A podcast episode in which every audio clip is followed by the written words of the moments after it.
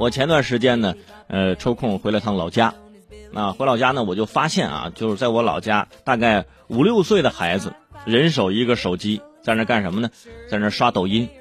我就想啊，我小时候五六岁的时候，可能是丢沙包啊、跳皮筋啊、跳房子或者捉迷藏。那现在的孩子在那抱着手机一玩半天啊，就不带动的，就觉得就是看这个短视频啊，就像现在孩子喜欢看这动画片一样。而且现在是这个呃大数据时代，你想看什么样的视频，啊，这个官方啊，他也会给你就是推什么样的视频。看的多了之后呢，哎，有些孩子可能。就会去模仿视频当中的一些事情和一些行为，到这个时候就会出现问题。很多朋友在网上也关注了这个事儿，说最近啊，十四岁的女孩哲哲与邻居家十三岁的女孩小雨啊，模仿网上的易拉罐做爆米花的视频，结果使用了九十度的酒精，在操作的过程当中直接爆燃，十四岁的女孩哲哲伤情过重身亡。随后。很多人呢，把这个矛头也指向了视频的拍摄者办公室小野，呃，相信很多听众也听过这个名字，可能也看过他的视频，特别是这个呃哲哲的父亲，这直接指出，就是因为这个办公室小野的视频，才导致他的孩子离世，因为他之前也曾制作过这易拉罐做爆米花的这个视频，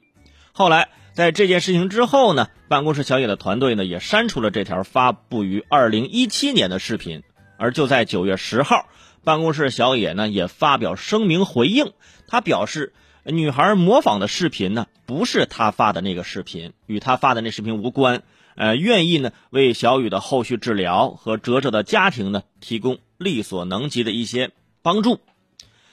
孩子已经离开了，我们去讨论这件事呢，其实就是为了让更多的家长啊。和孩子去注意，孩子本身呢，这个年龄就是喜欢模仿，而有些短视频呢，本来就存在着很多的安全隐患啊，这部分呢，我们不能够轻描淡写的避开。包括啊，就办公室小野的这个视频，我大概也看了一下啊，你比如说在办公室把面包机改装成炸炉啊，炸串把留声机拆了啊，在办公室里烧炭，用灯泡自制酒精灯啊来煮咖啡。改装饮水机，使其短路，然后呢煮火锅，把这个木柴拆了啊，用电池短路去点燃木材，然后呢就是烤牛排吃。我都看了看下面的一些评论啊，有很多评论说哇，原来还有这种技能，学到了啊，我掌握了，我 get 了。特别是还有一些大学生啊，发现哦，原来这个饮水机这样改可以煮火锅啊，我们可以去尝试一下。所以说这些视频呢，的确会引起啊一些这个看视频的人的模仿啊，这个时候就存在一个安全的问题。就算我们先把安全的问题放在一边仅仅站在食品安全的角度，你说这些东西它做出来的东西，这能不能保证这个吃了之后这能够消化啊？吃的这东西这东西是否健康？不过呢。咱这话又说回来啊，十三岁和十四岁的小孩学习网上的视频，用易拉罐做爆米花吃，家长把全部的责任推给拍摄者，那就是有点逃避自己的责任了。我觉得这个事儿，孩子的父母需要负更大的责任。让小孩跌倒了，家长用力踩地板啊，都说都怪地板啊；小孩撞桌子，家长打骂桌子，都怪桌子，好像一直就是这样啊。孩子还小，错的是外面的人和外面的世界。而且从这个事情的本质上来讲，这是一个安全事故。受伤的小女孩是在模仿视频中啊，错误使用了酒精。而这种东西呢，就是可能啊，对于很多人来说啊，这是我们到了初中才会学的知识吧。但是呢，对于我小时候的印象来讲，好像我小学很小的时候我就知道，在燃烧的这种地方呢，你不能在里面泼洒酒精，泼洒酒精会引起爆燃啊。所以说，可能还是在家长某些方面的引导不到位，导致了这次的事故啊。希望有些常识性的东西呢，家长能够多多的引导和教育。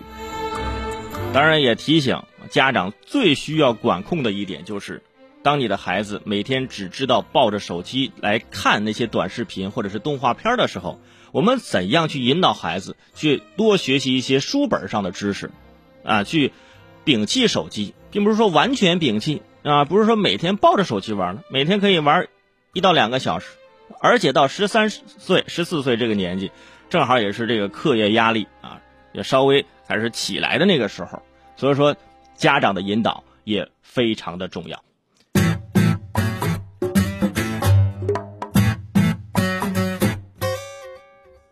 而小野的这个解释的声明呢，也引起了很多朋友的关注。在之前呢，这个小野呢就收到过成都公安消防支队的警告，啊，说他做的这些视频呢，的确是有些地方是不符合我们这消防的要求。同时呢，这个小野也承认啊，自己的视频中呢也存在一些啊危险的元素啊，建议大家不要模仿。在后面呢，有些视频当中也也会缀上那么一句话啊，说模仿有有危险啊，怎么怎么，千万不要模仿等等等等。在这儿呢，我想多说两句。除了这个办公室小野，还有很多的这种短视频账号啊，特别是有一段时间啊，呃，特别火的这个华农兄弟啊，说那个华农兄弟啊，经常在河边烤竹鼠啊，说人家烤完了都会立刻用这个水把这个火浇灭啊。但是有些其他的模仿视频不是这样的，你就想这得有多危险。所以有的时候你看啊，这个视频上面就会有弹幕，上面写着啊“山上一把火，山下老李做了”，也是提醒大家，就是你拍短视频可以，你做好内容可以，但是一定要在安全的这样的一个前提之下才可以。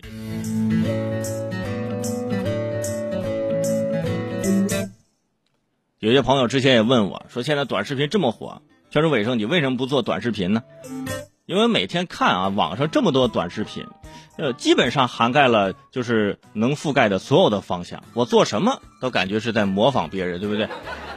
当然了，我也考虑到这个安全各个方面啊，所以说我就专心的给你们做做节目啊，给你们刷刷朋友圈，线下给你们讲讲脱口秀，哎，可以了。